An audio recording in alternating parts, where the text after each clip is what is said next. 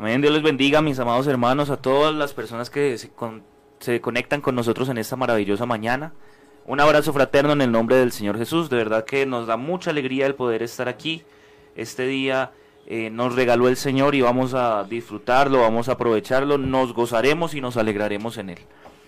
Damos la bienvenida a toda la mesa de trabajo también. Hoy se encuentra con nosotros el hermano Felipe. Hermano Felipe, el Señor Jesús lo bendiga. Muy buenos días. Hermano Sebastián, Dios lo bendiga. Qué bendición poder saludar. Qué bendición poder saludar igualmente al hermano Miguel, al hermano Andresito en el máster.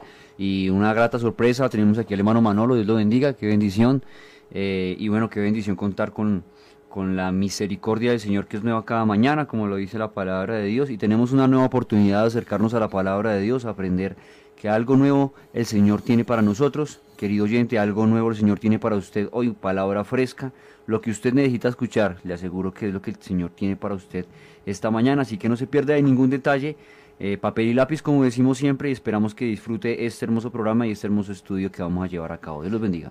Claro que sí, vamos a disfrutarlo y también queremos invitar a toda nuestra audiencia a que los comparta, a que nos ayude a enviar este mensaje a muchas personas para que así pueda el mensaje del Evangelio ser transmitido. Hermano Miguel, muy buenos días, el Señor Jesús lo bendiga. Amén, pastor, Dios lo bendiga. Buenos días para usted, para la mesa de trabajo, eh, que ya por costumbre, de manera voluntaria, como lo hemos dicho siempre, nos damos cita en este lugar. Y un saludo para la amada audiencia de Kennedy Gospel Radio y claro que sí, una muy buena bienvenida al hermano Manolo que nos acompaña en el día de hoy, qué bendición. Así que vamos a estar conectados con el estudio de la palabra de Dios y esperamos que seamos de edificación para sus vidas. Dios los bendiga. Amén, así es. Con seguridad será de mucha edificación para toda la vida de nosotros y los oyentes que están allí. Hermano Andrés, el Señor Jesús lo bendiga. Gracias por estar allí en el máster. Dios lo bendiga. Dios te bendiga, Pastor Sebastián, hermano Miguel, el hermano Felipe y hoy que nos acompaña el hermano Manolo. Gracias a Dios y a todas las personas y a los amigos que nos escuchan a esta hora de la mañana, rogando el favor de nuestro Señor Jesucristo, que sea Él acompañándonos y dirigiéndonos en este maravilloso programa e invitándolos para que compartan el link para que sea de beneficio para más personas. Dios los bendiga. Claro que sí. Y se encuentra, como ya han dicho nuestros compañeros de la mesa de trabajo, con nosotros el hermano Manolo. Hermano Manolo, muy buenos días. Está por allí aprendiendo a hacer máster. Gracias por estar aquí. Amén, Dios les bendiga, Pastor, Sebastián, muchachos, Felipe, eh, Miguelito, Andrés. Bueno, gracias a Dios por la oportunidad que nos da. Eh, estaba revisando aquí eh, el calendario y ya vamos en la tercera semana del mes de diciembre, ya a puertas de terminar un año y qué bueno que podamos iniciar esta semana con la bendición del Señor. Así que hermano, sea usted bienvenido a este despertar con Dios y aprovechando estos tiempos en donde eh, podemos recibir de la palabra del Señor y bueno, aprovechar esta, esta horita de palabra de Dios y bueno, que todos compartan ahí en redes sociales. Un gusto compartir con ustedes esta mañana y Dios los bendiga. Amén, amén, hermano Manolo. Muchas gracias por estar acá. Y nos vamos entre tanto con la perla evangélica, ya regresamos con el estudio de la palabra del Señor. Recuerde que estamos ubicados en el libro del Éxodo, capítulo 19, el versículo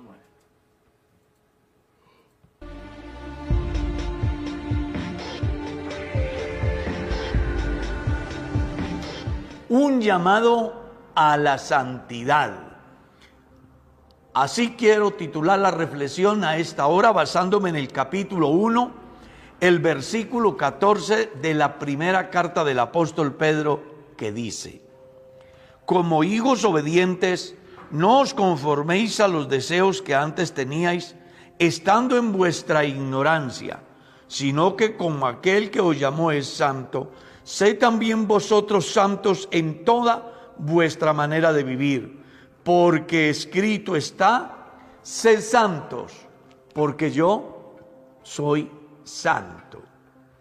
Seguramente que usted ha escuchado muchos llamados. ¿Alguna vez le han llamado pidiendo auxilio?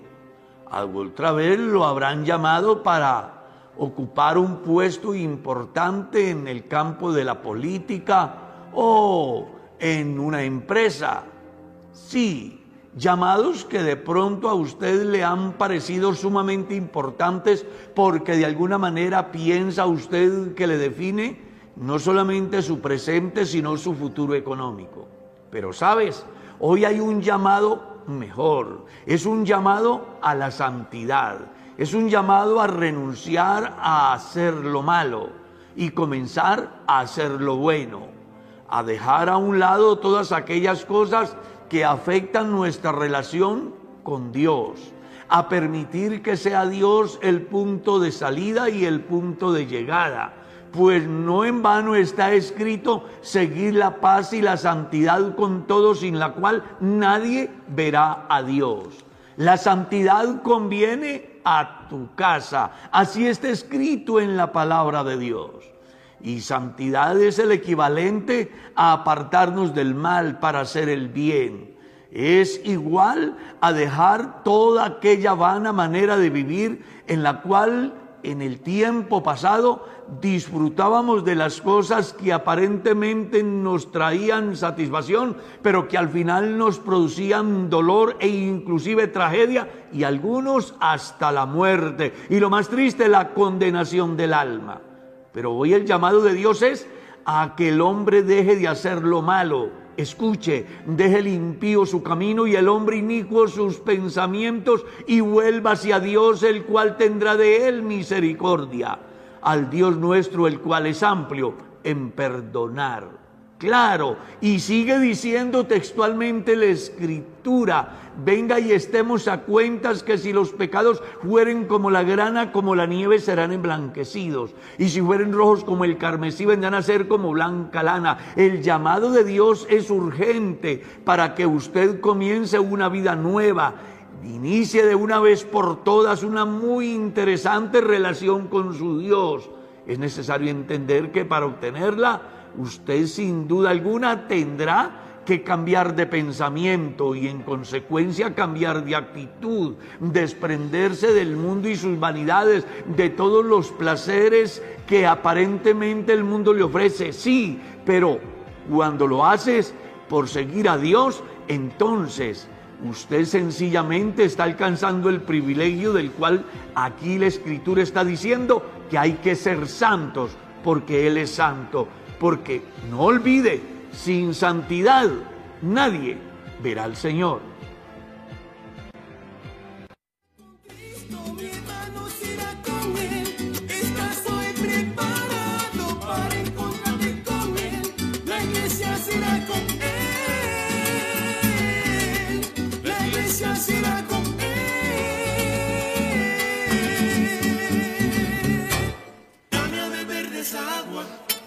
Amén, así es. Continuamos en esta mañana, en este maravilloso programa, sabiendo que Dios tiene siempre algo nuevo para enseñarnos, tiene siempre una oportunidad de vida para aquel que la quiere recibir.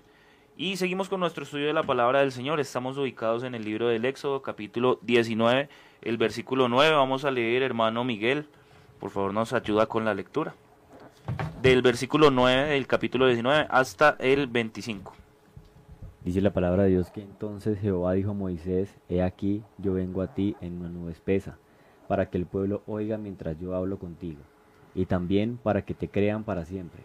Y Moisés refirió las palabras del pueblo a Jehová. Y Jehová dijo a Moisés, Ve al pueblo, y santifícalos hoy y mañana, y laven sus vestidos, y estén preparados para el día tercero, porque al tercer día Jehová descenderá a ojos de todo el pueblo, sobre el monte de Sinaí, y señalarás término al pueblo en derredor, diciendo, Guardaos, no subáis al monte, ni toquéis sus límites. Cualquiera que tocar el monte, de seguro morirá. No lo tocará mano, porque será apedreado o asaeteado. Sea animal o sea hombre, no vivirá. Cuando suene largamente la bocina, subirán al monte.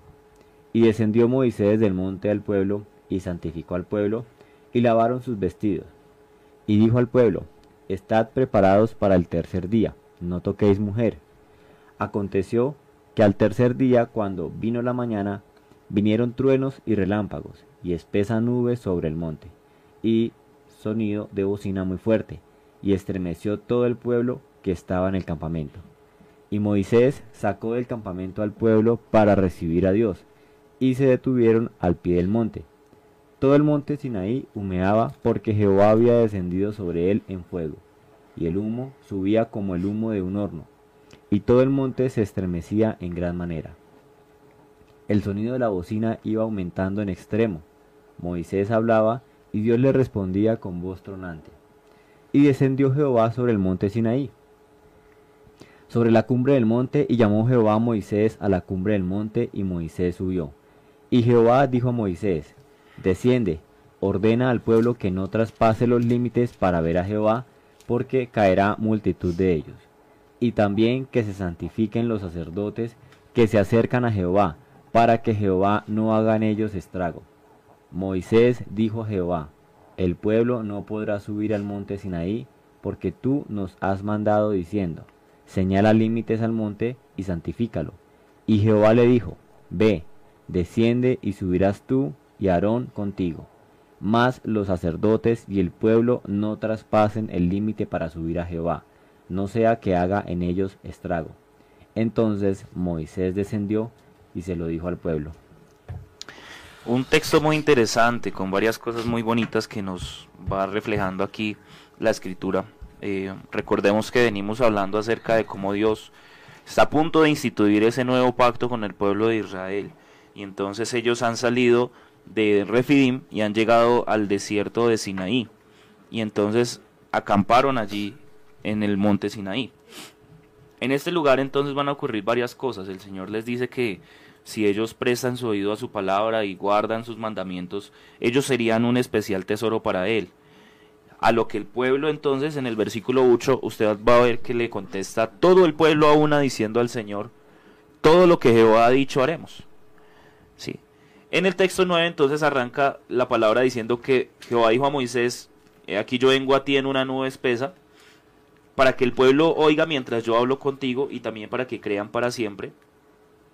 Entonces, esto va a ser en razón a la necesidad que tiene el pueblo de reconocer que Dios está con ellos.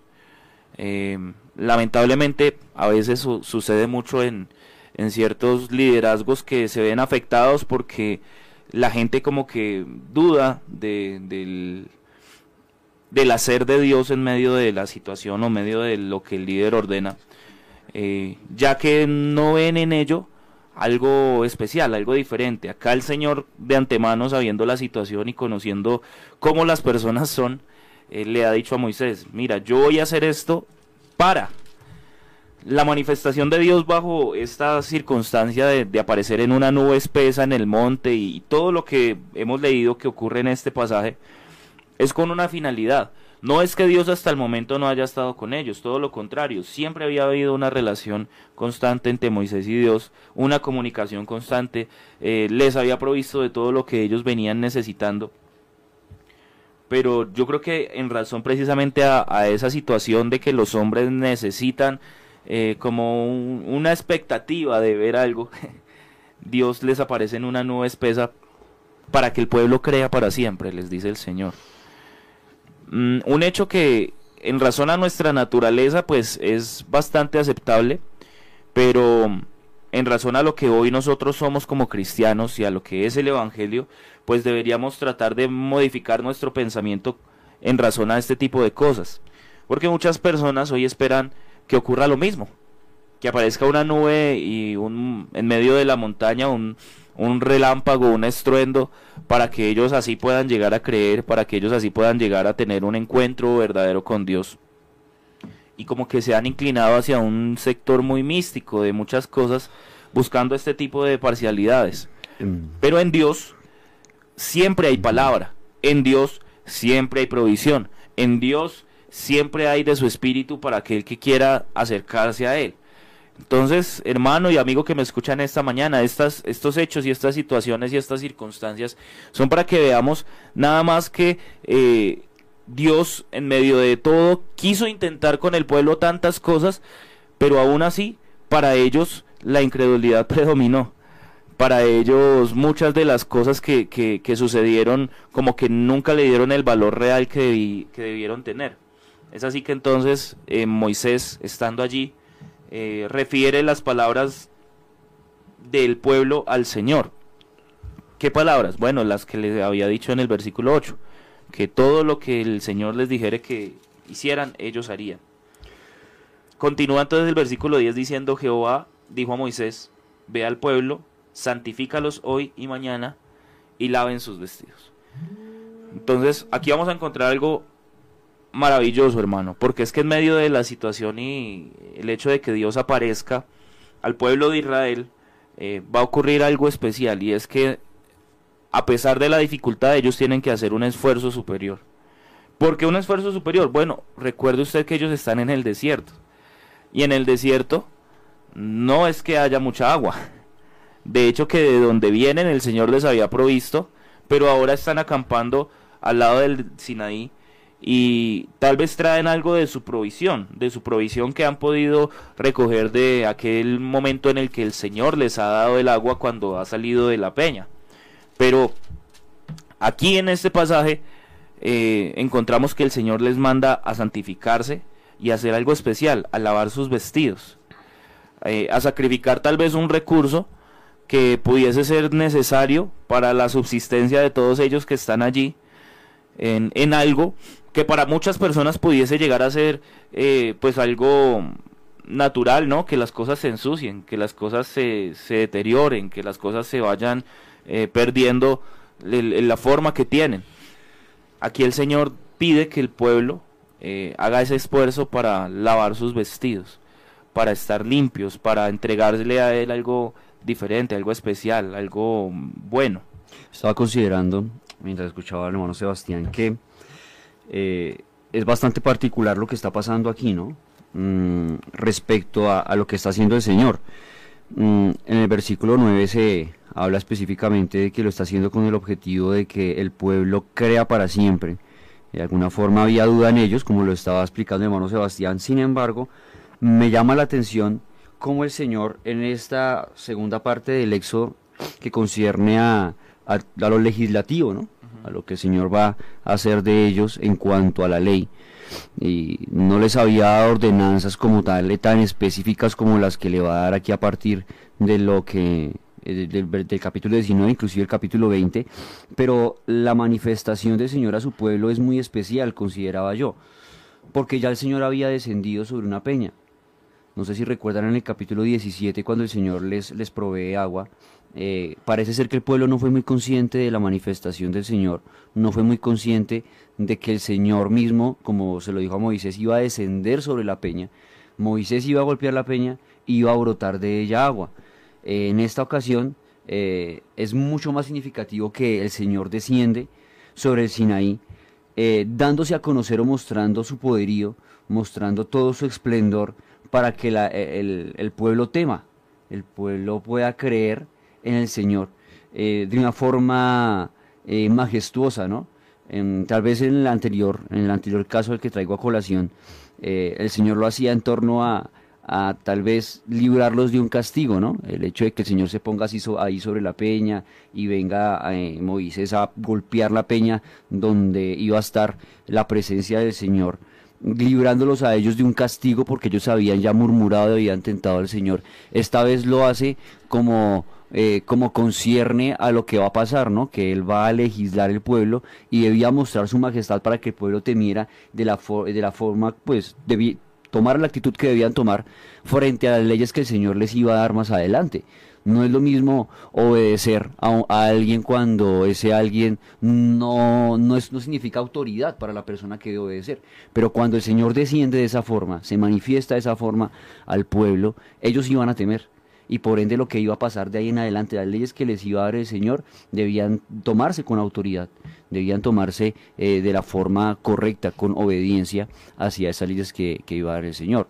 Hasta el momento el Señor no se había manifestado de esa forma al pueblo y seguramente ellos, em, por lo que podemos ver en la palabra del Señor, desconfiaban o dudaban de lo que el Señor estaba haciendo o tal vez le decía a Moisés, porque hasta ese momento el Señor hablaba a Moisés y Moisés hablaba al pueblo.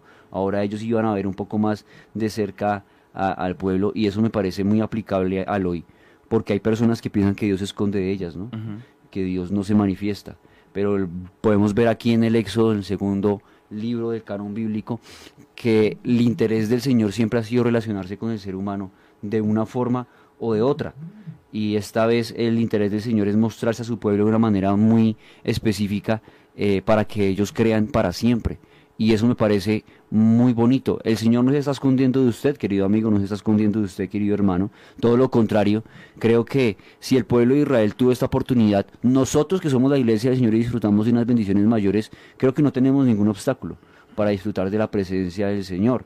Ahí ellos tenían que tener un límite para pasar, no podían ni siquiera tocar el monte. Nosotros hoy podemos ir derecho hacia la presencia del Señor y eso es muy aprovechable.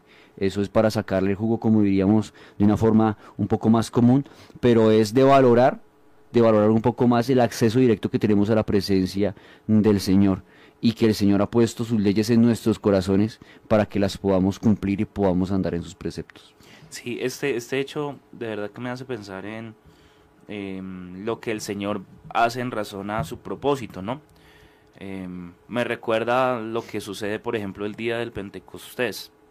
Estaban todos unánimes juntos y de repente vino un estruendo como de un viento recio que soplaba y llenó toda la casa donde ellos estaban y se les fueron aparecidas lenguas repartidas como de fuego. Esto eh, me parece muy contundente en lo que Dios va a querer hacer con, con respecto a las situaciones, para demarcar un punto clave en la historia que tiene mucha relevancia, porque recordemos que precisamente este momento para el pueblo de Israel, pues en su peregrinar y en su salida de Egipto, en todo lo que van a ocurrir y en todo lo que van a tener que vivir antes y después, tiene mucha relevancia. Este punto va a ser muy clave para ellos, porque Dios les va a conferir entonces a ellos como depositarios una ley que va marcada de acuerdo a los principios morales que Dios quiere que sostengan ellos como sociedad, como pueblo santo, porque les ha dicho precisamente que ellos serían para él gente santa, sacerdotes.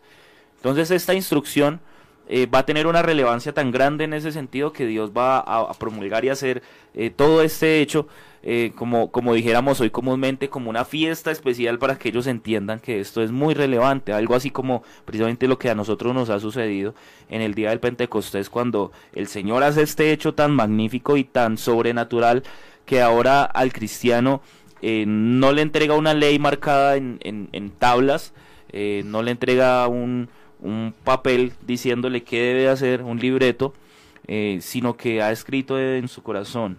Eh, es, mucho más relevante eso, porque cuando vemos la forma en la que el Señor legisla al pueblo, primero escribe en piedra, ¿no? Eh, y ellos debían leerlo, Moisés debía transmitirlo a ellos, y ellos debían por tradición oral transmitirlo a las generaciones siguientes, y ellos debían memorizarlas, ¿no? Debían repetirlas constantemente, repítelas a tus hijos, ¿no? Átalas a tu cuello, a sus cuellos, ¿no? Repítelas mientras vas en el camino. Era un repetir constante para que ellos pudieran captar la ley. Sin embargo, usted va a ver que cosas curiosas en el pueblo de Israel, como la generación de Josué, que es una generación que se levanta y dice la palabra de Dios, no conocía. Y esa es una de las fallas, ¿no? que vemos ahí en cuanto a la a la transmisión de la ley, ¿no? Como tal, porque dejan de, de prestarle atención, ¿no? Los, como que ya no es prioridad para ellos los preceptos y los mandamientos que el Señor ya les ha dado. Y es la razón por la cual el Señor tiene que ir un poco más allá, a decirle, no, las pondré en sus corazones. Y ahora lo curioso de esto es que, eh, justamente pensando en eso, el Señor no solamente tiene que escribirlas en sus corazones, sino que antes de, debe quitar ese corazón de piedra y darles un corazón de carne sensible para que ellos sean capaces de comprender y de adquirir la ley del Señor en sus corazones. Eso fue lo que pasó con nosotros, de hecho. Eso fue lo que pasó con nosotros. Ese, ese milagro de, la transformación del cristiano es, es muy grande. Y hermano, nosotros que entendemos esto, pues ya no estamos esperando una pompa, ya no estamos esperando un, un monte que hable. Ahora la manifestación de Dios se da de una manera personalizada en cada uno. Y claro que sí, es algo maravilloso. Y si usted gusta de este milagro del Señor, eh, hace una obra especial en la vida de todo aquel que cree y le obedece. Entonces, ¿ibas a decir algo, Miguelito? Eh, no, estaba pensando en algo ahorita que ustedes hablaban, y es que hay unos preparativos para la presencia de Dios que se hacía presente en el pueblo, ¿no? Eh, al momento de descender, pues hay unos preparativos, y comparaba eso con el tiempo ahora que pareciera que el cristiano se hubiera olvidado de eso, ¿no? Aquí había una, una ley había unas restricciones porque de cierta manera el capítulo lo, lo, narra para aquellas personas que se iban a acercar al monte, ¿no? Ahora tenemos la bendición de que el creyente pues tiene la presencia del Señor en todo tiempo, a toda hora, no hay restricción para poder sentir la presencia de Dios y que lo acompañe, pero pareciera que en el tiempo ahora el creyente se ha olvidado de eso, ¿no? Y digamos viene al culto y fuera como si no pasara nada. Como si No hay- tuviera los límites puestos. no hay una reverencia inclusive para hay gente que uno ve que llega a la iglesia y no ora sino que de una vez llega como si nada a mirar qué es lo que hacen los demás eh, a ver si de pronto va a pasar algo sobrenatural lo que usted decía ahora no y, me parece muy curioso porque el acto de la presencia de Dios es algo maravilloso en el pueblo de Israel no siempre fue marcado no inclusive más adelante vamos a ver que eh, se dan órdenes órdenes para construir el arca y que la presencia del Señor va a estar allí con ellos y es algo muy bonito porque creo que en este tiempo nosotros gozamos de privilegios que el pueblo de Israel de pronto no los tenía, ¿no? Y nos hemos olvidado de eso. Aprovechando el comentario del hermano Miguel, sí es bastante enfático lo que dice él, ¿no? Eh, el Señor les dice santifíquense. Y le dice a Moisés, santifícalos, ¿no? Sí. Al tercer día yo descenderé. Y cuando llega el tercer día, el Señor vuelve y le dice, baja y santifícalos. Sí, Y es importante, me parece que es importante analizar eso bajo, bajo la perspectiva de que como hijos de Dios nosotros no, no, no estamos en ese tiempo, ¿no? Hay muchas diferencias, sin embargo, el, apóstol Pablo escribe cosas muy importantes respecto a eso, ya que creo que es de mucha mayor reverencia y creo que a veces nos olvidamos de eso, el hecho de que ellos estaban viendo al Señor, eh, se estaba manifestando a ellos de una forma externa a ellos. Eh, cuando vemos lo que dice la palabra del Señor ya concerniente a nosotros, nos dice que nosotros somos templo del Espíritu Santo. Y aparte de eso, en el capítulo 12 de la carta a los romanos dice, os ruego por la misericordia del Señor que presentéis vuestros cuerpos en sacrificio agradable, puro, al Señor porque es vuestro culto racional. Y me llamaba la atención justo porque recordaba mientras hermano Miguel estaba hablando una persona que en estos días me decía y me hacía preguntas que a veces son algo comunes en los jóvenes acerca, por ejemplo, de los tatuajes o acerca de cosas del exterior, ¿no? Eh, y de alguna forma piensan que eso es eh, irrelevante respecto a Dios. Es irrelevante porque lo que el Señor mira es el corazón, ¿no? Pero mire cómo desde aquí nosotros podemos ver que es irrelevante para Dios todo el ser humano integralmente, ¿no? Que se presente delante de Él de la forma correcta. El Señor aquí está mostrando su autoridad, está mostrando su poderío y era necesario que ellos comprendieran que no se relacionaban del con el Señor de cualquier forma, sino que debía ser de una manera correcta, específica y debía haber una preparación en ellos para que el Señor no hiciera estrago en ellos como diría el, yo creo que el punto clave de, de esta circunstancia que se presenta en este lugar es, es el tiempo constante, porque los manda que se santifiquen durante los tres días prácticamente. o sea, los dos primeros días les dice santifícalos y laven sus vestidos. eh, y, y yo creo que ese laven sus vestidos hace referencia a manténganlos limpios. Sí. Em, con esto a qué voy. Dios es un ser maravilloso en este tiempo de la gracia, se ha acercado a nosotros para entregarnos a nosotros un regalo que, que nosotros no merecíamos, como lo es la salvación, como lo es su Espíritu Santo, como lo es su presencia en nuestra vida.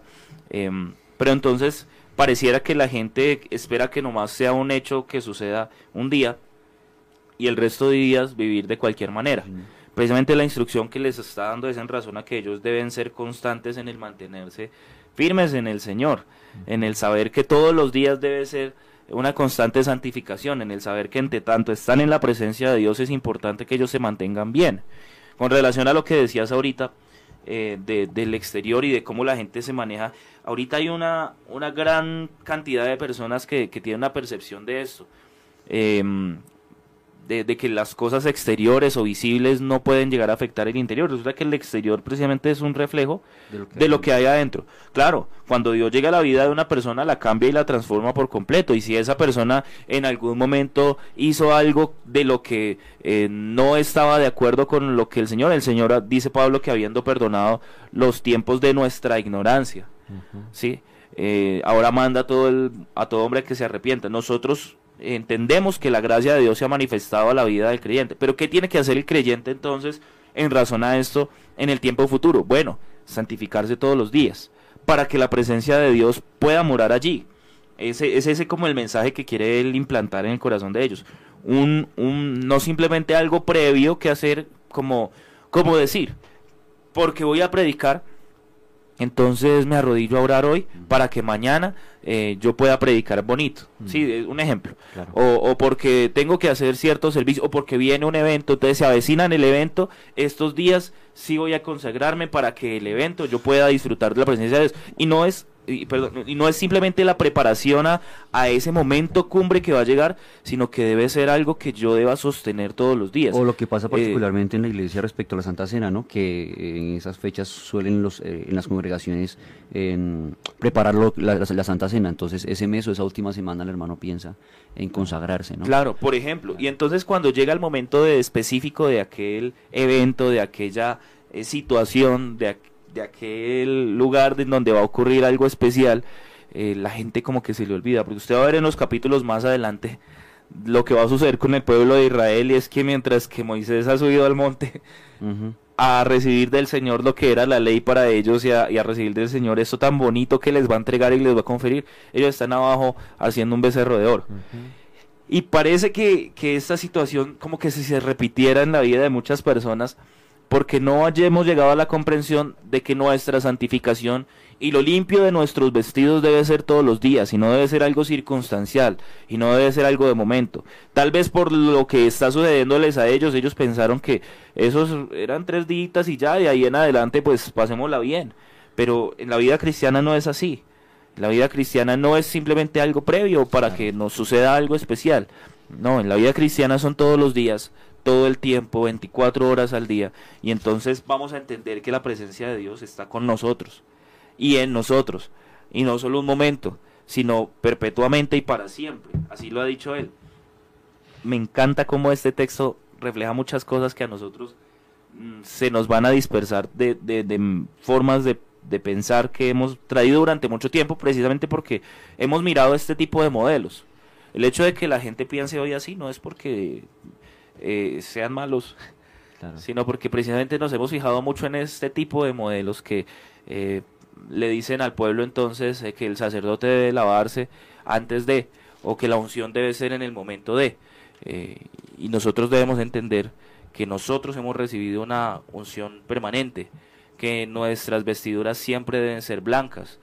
Yo creo que yo creo que es un llamado a la conciencia porque a partir de este capítulo que se da la ley hasta que la la, el fin de ella, eh, hay una adulteración, ¿no? Se adultera mucho porque usted va a ver que el pueblo de Israel constantemente sabía que hay un Dios bueno, entonces pecaba y sabía que Dios le perdonaba. Más adelante vemos el, el, periodo de los sacrificios, ¿no? Que cuando alguien cometía un pecado, pues llevaba su, su sacrificio y era perdonado.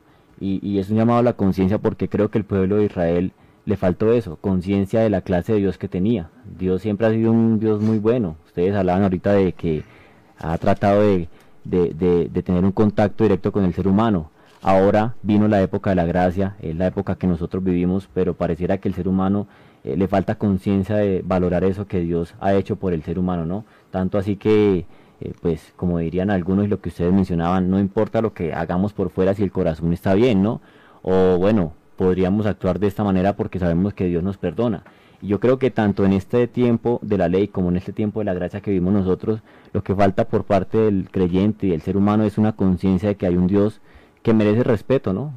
Partiendo desde ese punto, porque la obra del Señor es magnífica y se ha manifestado a todo aquel que quiera recibirla, pero pareciera que hasta el creyente en las iglesias se le olvidara eso, ¿no? Y faltara a ese valor tan maravilloso que fue la redención para, para nosotros, para todos nosotros. Eh, sí, llama mucho la atención que aquí podemos enfatizar en que ellos toman esto de una forma tan circunstancial y eventual que nosotros debemos aprender por cabeza ajena, como diría el hermano Carlos, a no tomarlo así porque nuestra relación con Dios es constante. De hecho, en ese momento también debía ser una debía ser constante, pero eh, por ejemplo eh, los salmos escriben cosas muy muy bonitas. Eh, el Señor exclama a través del compositor del salmo diciendo, oh, si Israel me hubiera escuchado, ¿no? Si me hubiera oído a mí yo en un momento había destruido sus enemigos y exclama cosas, cosas así. Y usted ve eh, aquí en este capítulo 19, la última parte que analizaremos después, que ellos tienen terror, ¿no? Y dice Moisés, no, mejor vaya usted y hable con el Señor porque es muy duro esto. Mm. Y es, es, lo que ha invadido su ser, ¿no? El temor y el terror. Momentos después, ellos como que se han olvidado del evento la circunstancia, de la emoción que sintieron en ese momento y ya no hay temor en sus corazones, por supuesto no creyeron, si no, no habrían hecho lo que hicieron con el asunto del becerro de oro, ¿no? Hay cristianos en este tiempo que se han acercado a Dios, eh, eh, pero no se han acercado lo suficiente como para poder creerlo y temer a Él de una forma constante. y por ende su relación con Dios no prospera. Entonces están estancados y todavía siguen luchando con las mismas cosas. Y, y, como diríamos y hemos enfatizado en estos programas, resulta que Egipto no ha salido de ellos y resulta que el mundo tampoco ha salido de aquellos cristianos que no han aprendido a tener una relación constante con Dios porque no se han acercado lo suficiente a Él como para tener una relación con Él constante. Cuando nosotros vemos en la palabra del Señor aquellos que eh, tomaron la relación con Dios y temieron a Dios, creyeron a Él de una forma tan, eh, tan tremenda o tan verdadera, eh, su relación con Dios fue muy bonita y tal vez vivieron inclusive hasta adelantados a su tiempo, aunque no gustaron de la gracia. Eh, usted va a ver a David que expresa en los salmos que a dónde me, a dónde me iré yo de tu presencia, a dónde huiré de tu espíritu, porque a donde yo vaya, eh, yo me voy a encontrar contigo y va a estar el Señor. Un David que es consciente de la presencia del Señor todo el tiempo, teme al Señor y dice, líbrame de, hasta los, líbrame de los que me son ocultos, hablando de los pecados inclusive, porque sabe que la presencia de Dios es algo constante. Mm, el Señor no es algo eventual porque el Señor no es de pareceres, ¿no? Es bonito ver en la palabra del Señor que dice que Él no, Él no cambia, Él no varía, en Él no hay sombra de variación. Entonces la relación con Dios también debe ser constante porque lo que el Señor hace en la vida del ser humano es constante. Inclusive cuando la, la mujer samaritana eh, tiene ese encuentro tan bonito con el Señor Jesús, el Señor Jesús le dice, el día que usted beba esta agua, usted no volverá a tener sed jamás. Aludiendo a la obra que el Señor hace en el corazón y lo que el Señor ha querido siempre en el hombre, ¿no? Algo constante, una firmeza, no un cambio de parecer, ¿no? Eh, y el Señor siempre ha juzgado a través de su palabra eso, ¿no? La, la inestabilidad la inestabilidad entre los dos pareceres. Y eso es algo que siempre ha rondado en el, y un común denominador en el pueblo, porque hasta Josué les dice, no, ustedes decíanse, porque ¿qué va a pasar con ustedes? Yo y mi casa serviremos al Señor, ustedes ya verán qué hacen, porque es un pueblo que ha entrado en ese círculo vicioso y desde este punto nosotros podemos ver, por eso era que el hermano de Sebastián decía que esto que está pasando en el capítulo 19 es algo tan clave, porque es el momento en el que el Señor se, se, se manifiesta a ellos, pensando el Señor en que iba a haber algo en ellos constante, porque en el, capítulo, en el versículo 10 dice eso, ¿no? Para, que, crean para siempre. Y eso es bonito porque lo que el Señor quiere y lo que el Señor está pensando en nosotros es, es crear, en- es, algo, eh, es crear algo constante, firme. Claro, tremendo esto porque ellos, en medio de esta um, eventualidad que sucede, parece que, que como que sí están pensándolo de la manera correcta, pero llega un momento en que se desvían y, y acá eh, es necesario que nosotros hagamos un alto y miremos qué son esas cosas que llegan a atacar eh, la vida de estas personas para que no tengan en cuenta estos hechos tan magníficos que Dios ha hecho. Parece que sufrirán de amnesia y parece que muchos hoy eh, son amnésicos en razón a todo lo que Dios hace por ellos. Han visto las obras del Señor, los milagros, las maravillas, aquellas cosas grandes y sobrenaturales que Dios puede llegar a hacer en la vida del creyente, en cosas muy grandes y en cosas muy sencillas, eh, pero llega un punto en que sufren de amnesia. Y entonces se nos olvida, nos volvemos atrás, nos desviamos del camino, vamos tras otras cosas. Pero para todo esto me encanta la palabra porque precisamente por esas razones es que el Señor fija unos límites. Para que ellos entiendan eh, lo, supremo que es esto y de, de qué se trata, de esto tan grande, que puede llegar a tener un eh, resultado muy fuerte en la vida de aquel que se sale de los límites. Y entonces Él les dice en el versículo 12, dice, señalarás al término al pueblo en derredor diciendo, guardaos, no subáis al monte ni toquéis sus límites, cualquiera que tocara el monte seguro morirá. No lo tocará a mano porque será apedreado o asateado, asaeteado, perdón. Asaeteado. Sea, el anim- sea animal, sea hombre, no vivirá. Cuando suene largamente bocina, entonces subirán al monte. Eh, eso me encanta del Señor, porque el Señor fija unos límites para que la gente entienda lo grande, lo bonito, lo sagrado que es esto, que con esto no se juega. Hermano, eh, en la vida cristiana, aunque hoy muchos pseudogrupos que se dicen ser cristianos no lo prediquen y muchas personas estén fuera de ellos, Dios ha fijado un límite para el hombre. Eh, la palabra me va a decir, por ejemplo, que Dios le ha fijado límites a los días de los hombres, los cuales el hombre no, No pasará. pasará. Eh, Dios ha fijado para que nosotros vivamos bajo una cobertura especial. ¿Cuál es esa cobertura? Su voluntad. Y entonces es en el Nuevo Testamento donde usted va a encontrar para el cristiano que la palabra va a reflejar en muchos textos esa voluntad de Dios.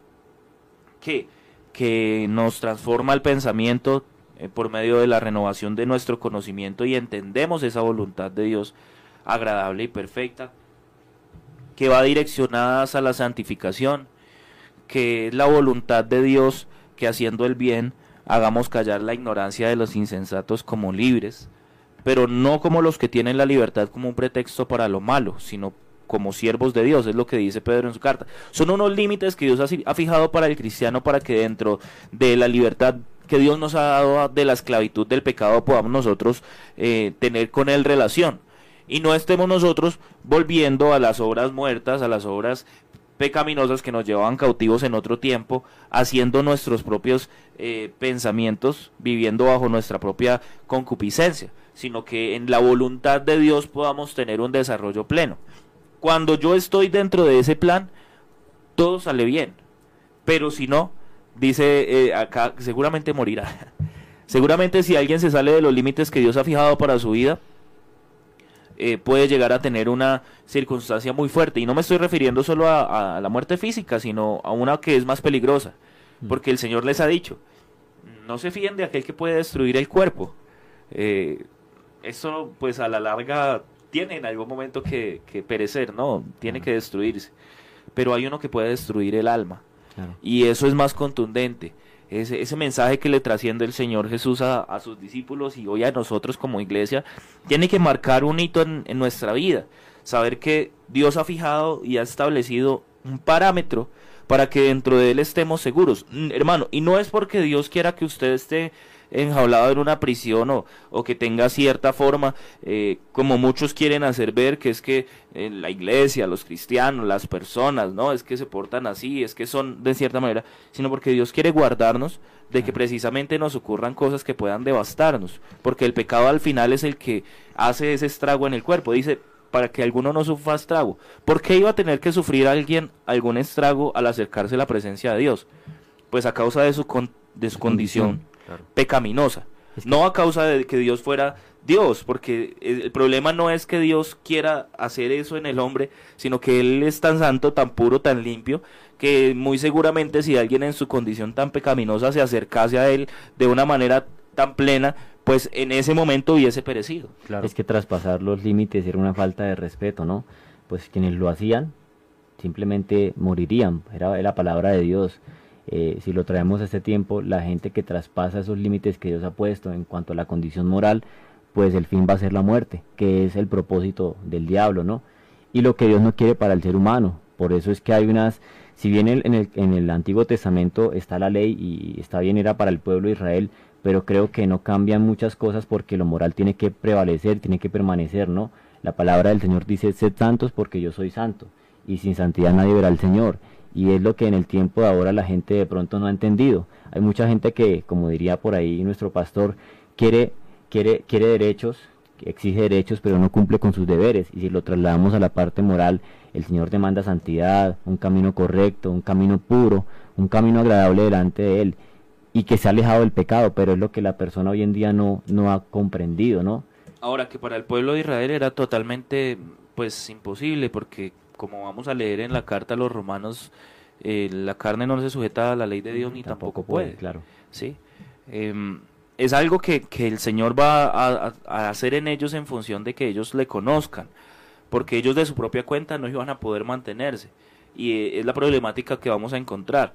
Pero hoy Dios sí ha depositado algo diferente en el hombre, y es que Pedro nos va a decir en su carta que todas las cosas que pertenecen a la piedad y a la vida nos han sido dadas por su divino poder, mediante el conocimiento de aquel que nos llamó por su gloria y excelencia, para que por medio de ellas pudiésemos llegar a ser participantes de la naturaleza divina, habiendo huido de qué? De la corrupción que hay en el mundo a causa de la concupiscencia. Entonces la naturaleza pecaminosa que había en usted y en mi hermano ha sido, eh, digamos que ha sido permeada, ha sido rodeada, ha sido cubierta, ha sido lavada por una nueva naturaleza de la que el Señor nos hace participantes a través de su Espíritu Santo, para que por ellas pudiésemos entonces nosotros huir de la corrupción que hay en el mundo, de la concupiscencia, del problema de pecado que hay en el hombre, para que, como decíamos al principio, hoy sí tuviésemos un amplio y espaciosa entrada a la misma presencia del Señor, no por mis obras que hoy me cobijan,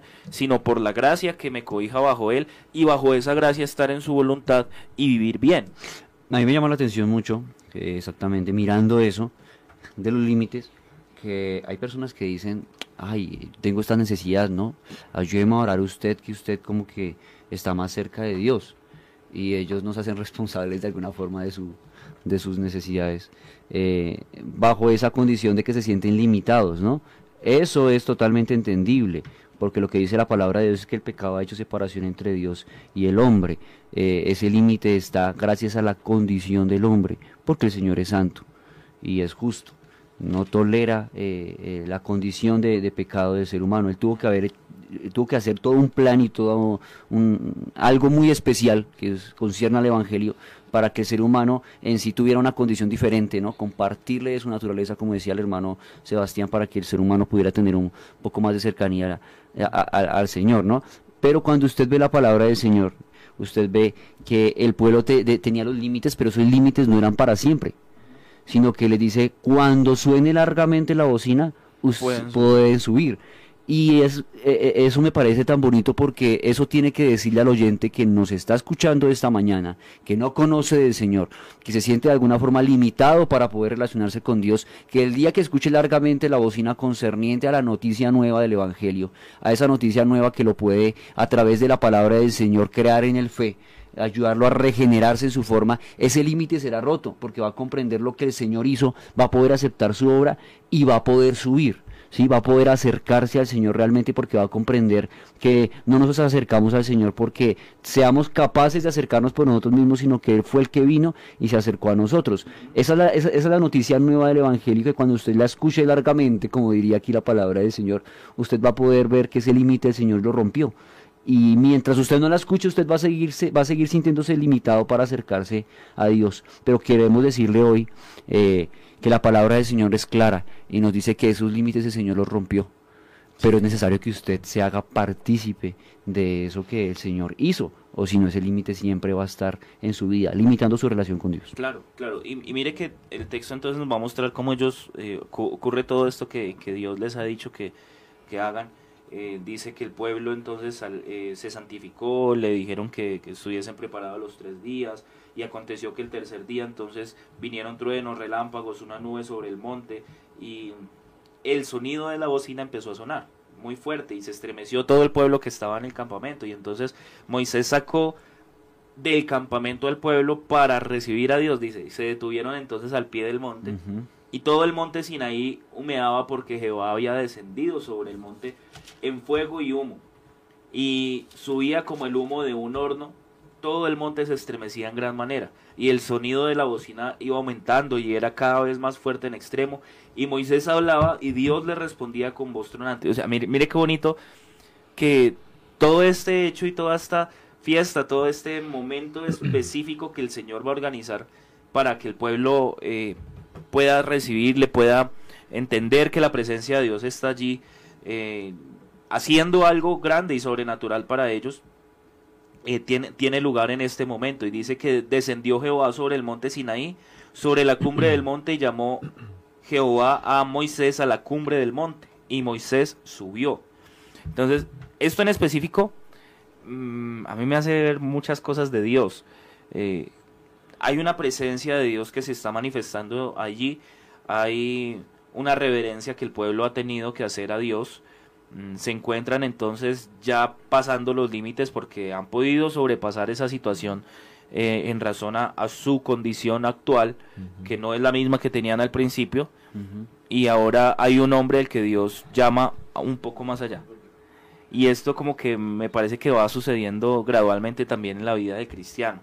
Nosotros no teníamos un acceso a la presencia de Dios en nuestra naturaleza y, la palabra va a decir que Dios no oye al pecador, pero si alguno es temeroso de Dios, entonces a ese oye. Eh, tiene que haber un, paso más allá eh, de los límites para que pueda entonces acercarme. ¿sí? Y entonces cuando vamos más allá, eh, Dios siempre va a tener algo mucho más grande. Entonces ya va a haber un momento en el que pueda llegar a ese hombre a subir a la misma presencia de Dios, a encontrarse más cercano a Dios. Hermano, todo esto para reflejarle que en Dios siempre va a haber algo mucho mejor, mucho mayor.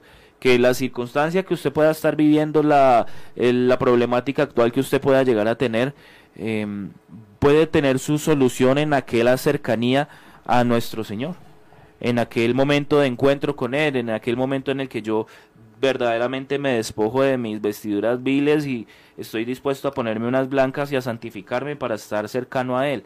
Y entonces todas las demás cosas eh, ya no van a tener la misma relevancia, las problemáticas. Usted no ve que ahí haya alguien discutiendo, llorando, eh, enojado, mm, con un problema de hambre, ahí ya no hay sed, ahí ya no hay sueño, ahí ya no hay nada, ahí está la presencia de Dios y ellos expectantes a saber qué es lo que Dios va a hacer por ellos. Y nosotros hoy tenemos esto mismo en nuestra vida. En nuestra vida vemos que ya cuando nos acercamos a Dios las siguientes cosas pasan a un segundo plano porque Él tiene cuidado de nosotros. Definitivamente Dios siempre ha estado allí, hermano, para usted, para mí, y nunca nos va a abandonar. Vamos a orar porque el tiempo se nos ha ido, pero con seguridad el día de mañana continuaremos con este maravilloso estudio y vamos a orar por todas aquellas peticiones que tienen nuestros oyentes, que tenemos cada uno de nosotros aquí aún por las personas que van a escuchar este programa en, diferido, vamos a orar por todos ellos. Mm, no conocemos nosotros qué obra tan grande pueda llegar a ser el Señor en la vida de alguien a través de este mensaje, pero sabemos que nuestro Dios tiene el poder. Sabemos que nuestro Dios tiene toda la autoridad. Eh, sí, pastor. Bueno, eh, queremos dar las gracias a todos los que nos, o a todos nuestros oyentes. Eh, tuvimos 498 personas conectadas desde Facebook y YouTube. Y hay dos eh, hermanos en específico que nos piden oración. William Rodríguez nos pide oración por eh, su vida espiritual y por su economía. Y Diana Mora pide oración por su hogar. Entonces, pues tener presente a estos dos oyentes que nos escuchan a través de, de Kennedy Gospel Radio en Facebook Em, y pues hacer esta oración por ellos, ¿no? Claro, vamos a orar por ellos, así como por todos quienes están allí en sus hogares, en sus diferentes labores, con sus diferentes circunstancias. Dios la conoce, hermano, y Él puede orar en esta mañana grandemente. Hermano Felipe, por favor, diríjanos en esta oración.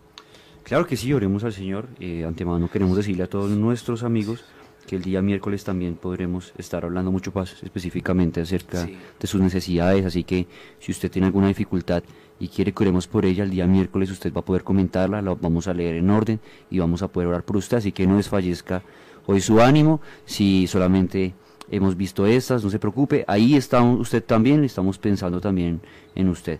Vamos a orar en este momento por cada uno de los que nos han escuchado y por las peticiones que el hermano Manolo nos ha compartido. Señor Jesús eterno Salvador, Dios Todopoderoso, estamos aquí, Señor, delante de ti, esta mañana tan hermosa que tú nos regalas, donde gozamos de tu misericordia, Señor, que es nueva cada mañana.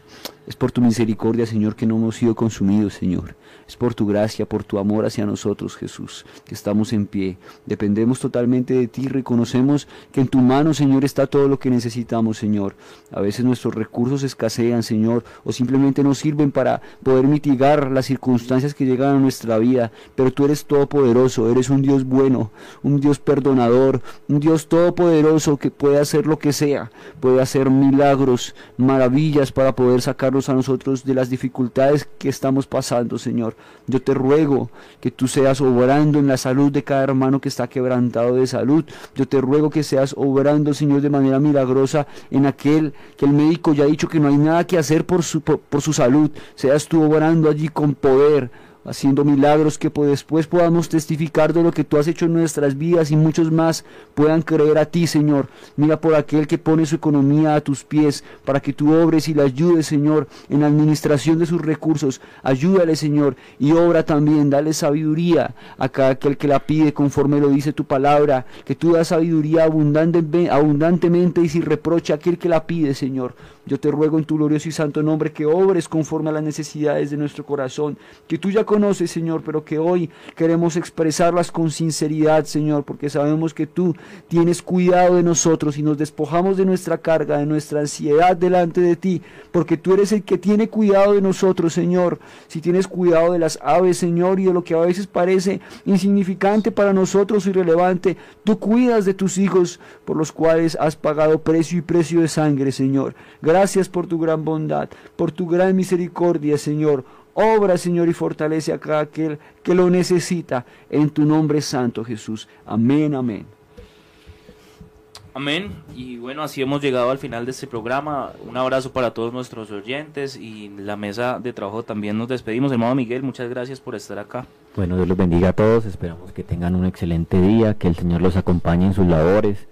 Eh, y bueno, eh, quiero recordarles que el próximo 26 de diciembre tendremos nuestro último culto del Comité de BIS. Así que invitando a todos los hermanos que tengan amigos que les estén hablando de la palabra de Dios, por favor extiéndale la invitación domingo 4 de la tarde, 26 de diciembre. Dios los bendiga y un abrazo para todos ustedes. Claro que sí, hermano Miguel, muchas gracias. Hermano Felipe, el Señor Jesús lo bendiga, muchas gracias por venir. Una gran bendición haber estado aquí esta mañana, habernos acercado a la palabra del Señor, haber aprendido, recordado cosas muy importantes que nos sirven a nosotros para crecer en el Señor.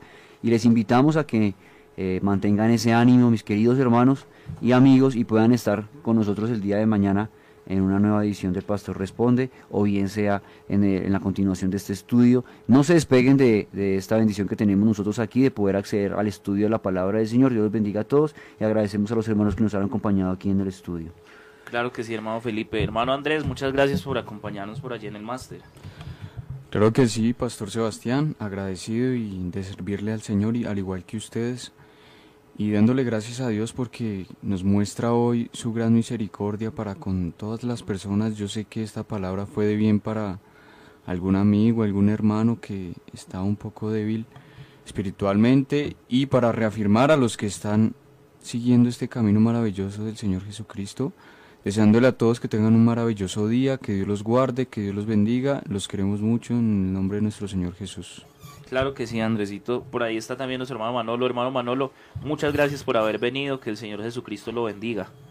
Amén, pastor. Bueno, un saludo a toda la audiencia. Mire, hoy aquí analizando las redes sociales, eh, nos saludaron desde Medellín, Barranquilla, Bogotá, desde España.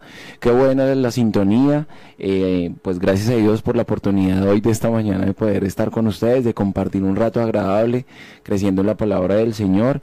Y bueno, muchas bendiciones a todos los oyentes. Que Dios los bendiga. A Felipe, a mí, a Andrés. Que Dios los bendiga esta mañana y que tengamos un día muy productivo con la bendición del Señor. Amén, Muchas gracias. Gracias a todos los oyentes, a todos quienes estuvieron ahí. Gracias también a todas las emisoras que nos retransmiten. Hay emisoras en diferentes lugares, en España, en aquí en Colombia hay muchas emisoras que nos retransmiten por hasta por AM vamos en muchos lugares, en muchos sectores. A todos ustedes muchas gracias, mis hermanos.